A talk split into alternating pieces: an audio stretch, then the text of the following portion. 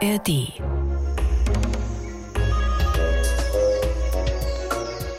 Ich finde, das klingt ganz gut. Stellt euch das mal vor. Türkises, glasklares Wasser, super saubere Sandstrände, Bäume mit saftig grünen Blättern. Bis jetzt ein traumhafter Urlaubsort. Diese Inseln in Südostasien, auf die wir euch heute mitnehmen. Aber wir sind da nicht alleine. Da streifen Tiere über die Insel. Tiere, die so aussehen, als wären sie Drachen aus einer anderen Zeit. Und diese Tiere, das sind die Komodo-Warane. Mario, das ist schon berechtigt, oder? Vor denen auch so ein bisschen Angst vielleicht zu bekommen, wenn man denen in der Natur begegnet, oder? Ja, also diese Komodo-Warane, das sind richtig große Brocken, also bis zu drei Meter lang, 70 Kilogramm schwer. Die kommen nur auf ein paar Inseln vor, die zu Indonesien gehören. Und da sind die wirklich das Raubtier an der Spitze der Nahrungskette.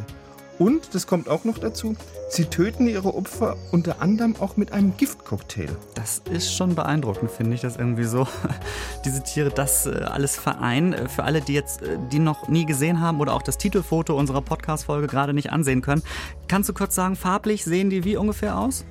Also ich würde sagen bräunlich, manchmal geht es so ein bisschen ins Grünliche, ins Gräuliche und die Haut, typisch für Reptilien, sieht auch schön schuppig aus. Wie so ein kleiner, schuppiger Drache auf vier Beinen irgendwie, Ja. ne? kann man schon sagen. Aber einem darf, finde ich, auch ein bisschen mulmig werden, wenn man diese Tiere sieht.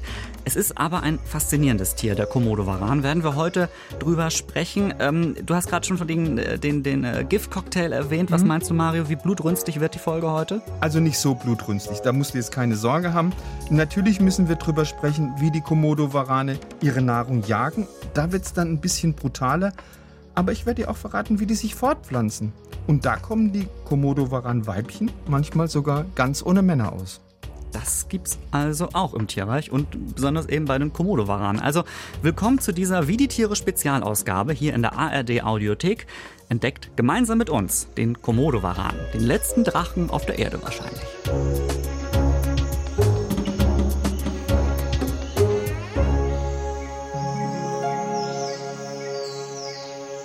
Alle zwei Wochen gibt's von uns eine neue Folge, in der wir darüber sprechen, wie Tiere durchs Leben kommen. Biologe Mario Ludwig ist wie immer am Start und ich bin Daniel Kehler von Bremen 2. Und ich habe eben schon gesagt, wir sprechen heute, ich würde sagen, über einen Drachen, aber jetzt mal dich gefragt als Biologen, inwiefern stimmt das, dass der Komodo-Varan ein Drache ist? Naja, also Drachen hat es ja in Wirklichkeit nie gegeben. Aber weil diese Komodo-Warane so groß sind und weil sie uns immer auch so ein bisschen an bestimmte Wesen aus Game of Thrones oder Herr der Ringe erinnern, da sehen die für viele Menschen wie so ein Drache aus. Und deshalb werden sie auch gern Komodo-Drache genannt. Aber ganz klar, das sind natürlich nur in Anführungszeichen Echsen, natürlich Echsen im XXL-Format. Das ist schon nicht schlecht. Dann gucken wir uns dieses ungewöhnliche und wie ich finde, wirklich also respekteinflößende Tier genauer an. Ich weiß schon, in Indonesien, glaube ich, leben die. Wo genau ist das? Also das Verbreitungsgebiet dieser Warane, das ist nicht sehr groß. Das sind gerade mal ein paar Inseln östlich von Java und eine Insel, die Hauptinsel, die heißt auch natürlich Komodo. Das sind sozusagen die Varaninseln dann, ne? Äh, wie ernähren die Ja. Tiere sich? Also wie muss ich mir das vorstellen? Wie, wie kommen die so durch ihren Tag? Also die Komodo-Warane, die fressen eigentlich alles, was sie erbeuten können. Das ist ein riesiges Beutespektrum, das reicht von Ratten, Schlangen, Hühnern, über Affen und Schleichkatzen, dann hin bis zu mittelgroßen Tieren, also das wären Wildschweine, Ziegen und Hirsche. Und Hirsche, das scheint so ein bisschen die Leib- und Magenspeise der Komodo-Warane zu sein. Da muss ich aber schon überlegen, wie schaffen die das, dass die dann so große Tiere jagen? Weil sind auf vier Beinen unterwegs, richten sich wahrscheinlich jetzt nicht ständig irgendwie auf. Äh, Habe ich jetzt eher so als Eindruck, dass die eher am Boden unterwegs sind. Wie kriegen die das denn hin, dass die auch so durchaus größere Tiere ja, verspeisen können? Ja, das kommt drauf an. Also es kommt drauf an, wie groß und wie alt ist so ein Komodo-Varan. Die jüngeren Tiere, die auch wendiger sind, das sind aktive Pirschjäger. Und die älteren, die auch größer, die schwerer sind, die jagen meistens aus dem Hinterhalt. Das heißt, die lauern immer gut versteckt, so im hohen Gras oder im Gebüsch und warten genau da, wo also viele Tiere vorbeikommen. Also zum Beispiel an der Wasserstelle, wo viele Tiere Wasser trinken. Und da warten die sehr geduldig, manchmal tagelang auf ihr Opfer und ist dann so ein Beutetier gerade noch mal so ein paar Meter entfernt, dann stürzen sich diese Tiere, die man meint, die wären sehr schwerfällig, wirklich mit einer geradezu atemberaubenden Geschwindigkeit auf ihr Opfer. Was sind da so die größten Tiere, die die auf diese Art und Weise erbeuten können? Also, es gibt Berichte, da haben Komodo-Warane schon Pferde erbeutet, da haben die schon Wasserbüffel erbeutet. Also, das sind Tiere, die sind zehnmal so schwer wie sie selbst. Zehnmal so schwer wie sie selbst. Das ist schon echt eine Leistung, dass die das hinkriegen, ne? Also, Ja. das ist schon krass. Was ich schon mal irgendwo gelesen habe, und du hast es vorhin auch kurz erwähnt, Thema Gift, die Komodo-Warane. Mhm. Mhm. Gift hilft denen auch irgendwie beim Jagen. Wie genau? Ah, das ist ganz interessant. Man hat wirklich viele Jahre lang geglaubt, die äh, Komodo-Warane, die würden, wenn sie ihre Beute beißen, ähm, ihre Beute mit so einem Cocktail aus 50 hochgefährlichen Bakterienarten infizieren und damit töten eben durch eine fortschreitende Infektion bzw. durch eine fortschreitende Blutvergiftung. Mhm. Inzwischen haben aber Wissenschaftler von der Uni Melbourne diese Theorie widerlegt, weil die konnten nachweisen, dass die Echsen, und es sind ja Echsen, ihre Opfer nicht mit einem Bakteriencocktail, sondern mit ganz, ganz vielen verschiedenen Giften schwächen, um sie dann später wirklich in aller Ruhe zu töten und dann auch zu verzehren. Und da hat man einfach mal im Zoo von Singapur einen Komodo-Varan mit einem Kernspintomographen untersucht und da kam raus, diese Komodo-Varane haben ein ganz komplexes System von Giftdrüsen und das Gift kommt dann letztendlich zwischen den Zähnen raus. Also wenn die Varane zubeißen, das dann wieder direkt in die Opfer reingeht sozusagen, ne? Ja, genau. Ich kann dir auch sagen, wie genau das funktioniert. Und zwar hat man das noch genauer analysiert und es kam dabei raus, dass diese Gifte das Opfer in so eine Art Schockzustand überführen. Und das funktioniert, weil die Gifte dafür sorgen, dass der Blutdruck abfällt. Außerdem kommen noch Krämpfe dazu, die sehr schmerzhaft sind und Lähmungen. Also du kennst es vielleicht auch von ein paar Schlangenarten. Aber anders als bei Schlangen, bei denen ja das Gift mit einem schnellen Biss durch sogenannte Hohlzähne injiziert wird. Da verbeißen sich die, die Komodo-Warane in den Körper ihres Opfers und dann massieren die dieses Gift durch ganz, ganz kräftige äh, Kaubewegungen richtig in ihr Opfer rein. Boah, aber das, das, klingt jetzt schon so ein bisschen blutrünstig, finde ich. Auch, äh, also die kauen da auf dem Opfer rum und dann war's das irgendwann. Dann wirkt das Gift halt, ne? Ja. Äh, was interessant ist, finde ich so, dass du sagst, die Wissenschaft hat das erst so nach und nach rausgefunden, wie zum Beispiel dieses Gift funktioniert. Wie ist das eigentlich? Muss ich mir da eigentlich auch Sorgen machen? Also sind Komodo-Warane auch für uns Menschen gefährlich? Hat man das auch schon rausgefunden oder gibt es da Beobachtungen zu? Naja, ein bisschen schon. Also in der Vergangenheit haben Komodo-Warane tatsächlich auch Menschen getötet, zum Teil auch gefressen, aber das muss man auch klar sagen, das kommt nur sehr, sehr selten vor. Was dagegen manchmal bei denen passiert und was aus unserer Sicht auch nicht so schön ist, es kommt gelegentlich zum Kannibalismus, weil bei den Komodo-Waranen wird ab und zu auch mal ein kleinerer Artgenosse von einem größeren verputzt. Das klingt tatsächlich nicht so sympathisch jetzt erstmal auf, aus meiner Sicht, aber wir wissen schon einiges über diese Komodo-Warane. Ähm, nach und nach eben auch noch mehr haben wir dazu gelernt. Seit wann beschäftigen sich Forscherinnen und Forscher mit diesen Tieren? Erstaunlicherweise ist es noch gar nicht so lange her. Die Komodo-Warane eigentlich erst seit rund 100 Jahren bekannt. Wie wurden die dann entdeckt? Also war, ist da, hat da einer gedacht, oh, was läuft denn hier für ein Tier rum? Oder wie, wie, wie muss ich mir das vorstellen? Ja, also es gab immer wieder Gerüchte. Und zwar Gerüchte, es gäbe da also acht Meter große Landkrokodile und die Haut von diesen Landkrokodilen, die wäre so hart, die wird sogar Feuerwaffen äh, standhalten. Aber das waren eben nur Gerüchte. Und 1912 hat man dann zum ersten Mal einen Komodo-Varan erlegt, der war zweieinhalb Meter lang und den hat man dann mal genauer untersucht. Das finde ich aber irgendwie toll, dass da erst so Gerüchte aufgekommen sind, wie aus so einem naja, schlechten Märchen möchte ich fast sagen, ja, dass man irgendwie gedacht hat, da läuft so ein Drache oder so ein Landkrokodil irgendwie rum, so ein wildes. Finde ich nicht schlecht. Äh, aber eben klar, nach und nach sind dann mehr Infos rausgekommen und deswegen können wir auch heute darüber detaillierter sprechen. Lass uns unbedingt jetzt auf eine, ich sag mal, skurrile Fähigkeit genauer gucken, die du vorhin schon kurz angesprochen hast. Mario, ich habe in diesem Podcast gerade von dir schon sehr oft gelernt, das Wichtigste im Tierreich neben Fressen und nicht selbst gefressen mhm. werden, ist natürlich auch die Fortpflanzung. Und du hast mir schon vorhin gesagt, dass gerade das bei den Komodo-Varanen sehr besonders ist, denn die müssen dafür nicht unbedingt zu zweit sein. Fortpflanzung geht für die Komodo-Weibchen auch ohne Männchen. Das klingt für mich jetzt eher ungewöhnlich. Wie soll das funktionieren? Also das ist total praktisch für so einen weiblichen Komodo-Varan, wenn weit und breit kein Männchen zu sehen oder zu finden ist. Das ist ein Phänomen, das wird in der Wissenschaft als Parthenogenese oder Jungfernzeugung äh, bezeichnet. Da wird einfach einer unbefruchteten Eizelle mit Hilfe von Hormonen eine Befruchtung vorgegaukelt, dann teilt sich diese Eizelle und entwickelt sich dann letztendlich zu einem voll entwickelten Organismus. Aber auf diese Weise kommen nur Männchen auf die Welt. Also der Eizelle wird quasi gesagt, du bist jetzt befruchtet und aus dir kann jetzt ein Komodo-Varan werden, obwohl die gar nicht so, also eigentlich nicht befruchtet ist, richtig? So ja, jetzt ganz, ganz plump gesagt. Ganz genau so. Ne? Ja, ganz genau so. Aber die Komodo-Warane haben auch schon noch klassischen Sex manchmal, oder? Ja, die haben auch richtigen Sex und da gibt es einen ganz einfachen Grund dafür. Sex macht ja fit für die Zukunft, weil ohne Sex gäbe es keinen Genaustausch, es gäbe keine Neukombination der Gene, also eine Durchmischung des Genmaterials und damit wären auch kaum Mutationen möglich. Aber Mutationen, das ist ja Voraussetzung für eine evolutionäre Weiterentwicklung. Und auch, oder besser gesagt, gerade diese wenigen verbliebenen Komodo-Warane, die müssen sich weiterentwickeln, um eben auch für die Herausforderungen der Zukunft gewappnet zu sein. Das ist also ganz wichtig, dass sich die Komodo-Warane immer wieder auch paaren, um eben eine Neukombination der Gene zu schaffen. Aber wann ist dann diese sogenannte Jungfernzeugung wichtig? Also die Wissenschaft vermutet, das ist wirklich nur eine Vermutung, dass das den Waranen helfen soll, ihren Lebensraum auszudehnen. Also stell dir vor, äh, ein Weibchen schwimmt zu einer noch nicht besiedelten Insel.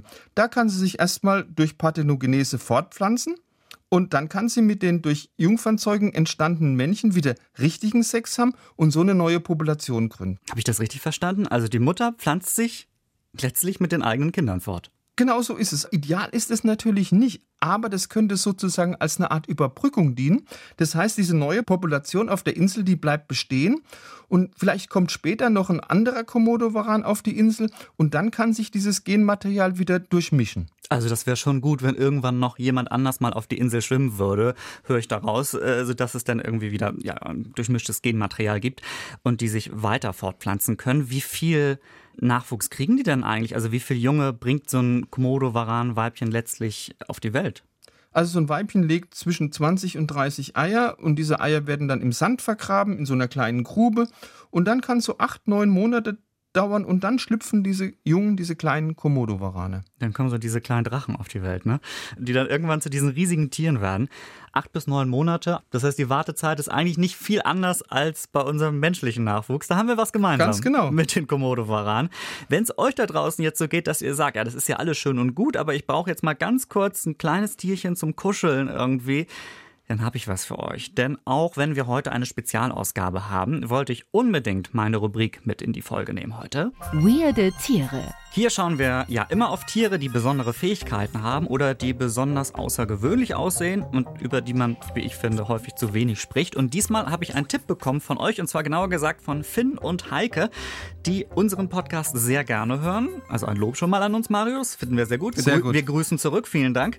Und die haben mir geschrieben, dass ich doch unbedingt mal die Rüsselspringer vorstellen muss. Und in der Nachricht stand auch drin, manchmal sind die auch als Rüsselmäuse bekannt. Was sagst du dazu als Biologe? Biologe, Mario. Russell Springer, Russell Mäuse, was wäre da was wäre da also besser? Russell Springer gefällt mir besser. Die sehen zwar wirklich aus wie kleine Mäuse, sind aber mit den Mäusen nicht verwandt. Also ich habe im ersten Moment aber auch gedacht, dass es eine Maus ist. Ne? Also ich weiß nicht, wie, wie, wie dein Eindruck war, als du die zum ersten Mal irgendwie mal gesehen hast. So hellbraunes, kurzes Fell haben die Rüsselspringer, relativ lange. Sieht ganz lustig mhm. aus. So eine kleine rüsselförmige Schnauze, zwei schwarze Knopfaugen. Ich finde die wirklich gut, oder? Ja, also absolut. Äh, irgendwo zwischen trollig und niedlich. Und weißt du, was ich mal über die gelesen habe? Die sind richtig schnell. Also für so ein kleines Tier, die können bis zu 20 Stundenkilometer schnell werden. Guck an, da steckt sehr viel drin in diesen kleinen Tierchen. Ne?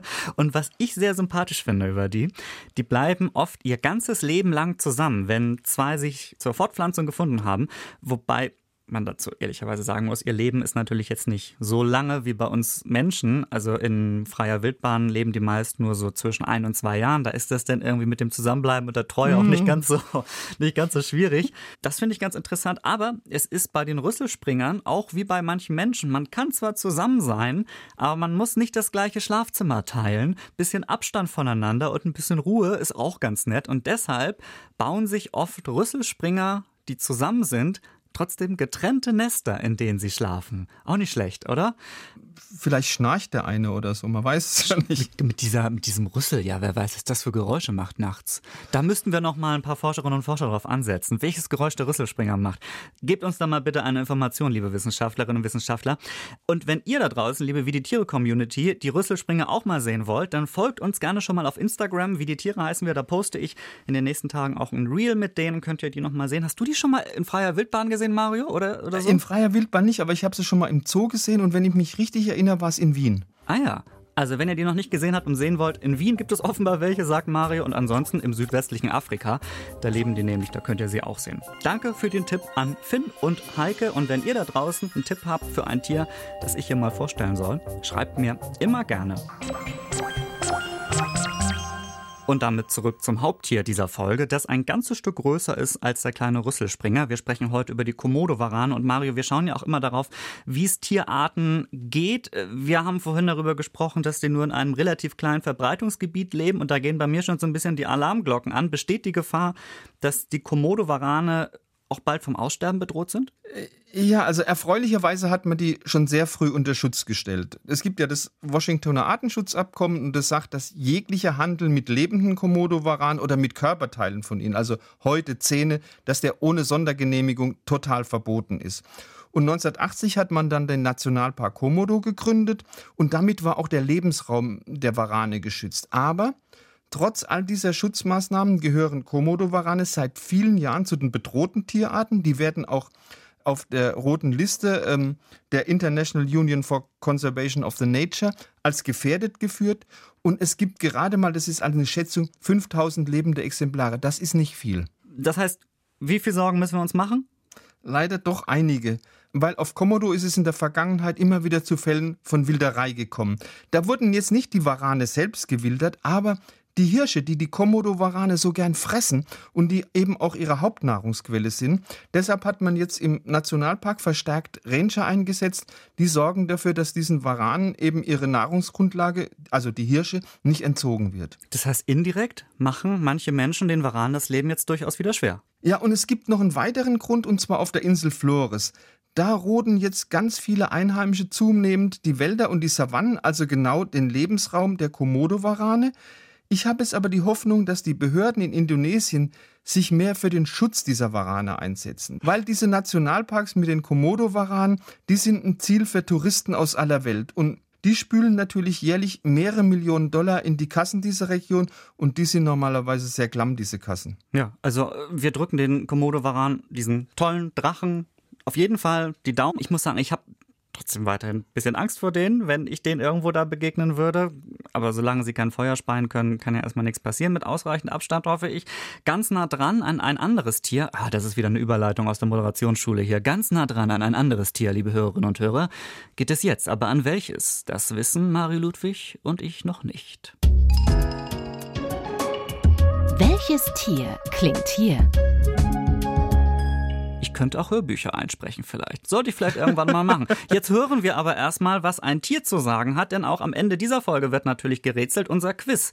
Hier in Wie die Tiere, bei dem ihr da zu Hause natürlich auch gerne mitraten könnt. Und unser Schiedsrichter im Studio ist Marcel aus dem Bremen 2 Team. Hallo Marcel. Ja, grüßt euch. Hi, Hi Marcel. Würdest du so einen Komodo-Varan, würdest du dem gerne irgendwie mal begegnen da am Strand oder würdest du Reis ausnehmen? so ein bisschen kuscheln mit einem Komodo-Varan? Nee, hm? also, klang gerade bei hm? euch nicht so, als wenn man sich das trauen sollte. Nee, aber schon ein cooles Tier, ne? Aber um das geht's jetzt nicht. Was, was erwartet uns jetzt? Was erwartet euch jetzt? Es erwartet euch ein Tiergeräusch und ich will nicht zu viel verraten, sonst ähm, geht bei euch sofort Oh, okay. Okay, okay. Oh. Ich bring mich schon mal in ich bring mich Bringt schon mal euch schon mal in Stellung, in genau. Stellung. Finger aufs Knöpfchen. Ich habe hier den letzten Stand mir notiert, 3 zu 1 für Mario also es ist alles, es ist alles möglich für mich. Ne? So, mhm. ich, ich höre ganz das, aufmerksam. Das Jahr ist ja noch jung. Genau. Mhm. Wir hören mal rein. Ja, das sagst du jedes Jahr. Ist schon gut.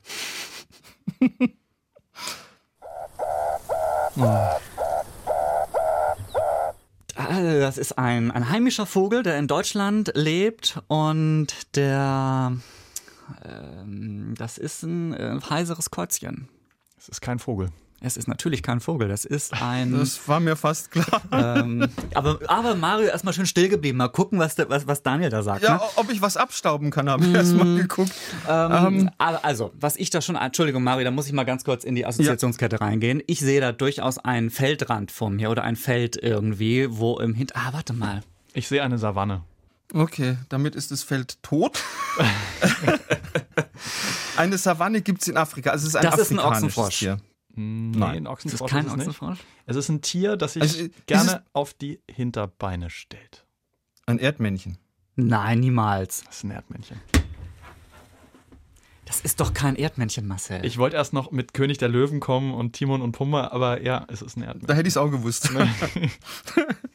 aber so klingt doch kein Erdmännchen. Unfassbar. Ja, gut. Vielleicht können wir noch mal reinhören. Können wir das noch einmal hören, bitte? Das passt gar nicht zu dem Bild, was ich bislang. Bist du sicher, dass man dir da kein Erdmännchen aufgebunden hat? Nein, ich glaube dir. Ich das glaube war der dir. Spruch des Tages. Wunderbar. Nein, ich glaube dir natürlich. Okay, ich akzeptiere es. Es ist ja auch ein Podcast zum Entdecken hier und zum Neulernen.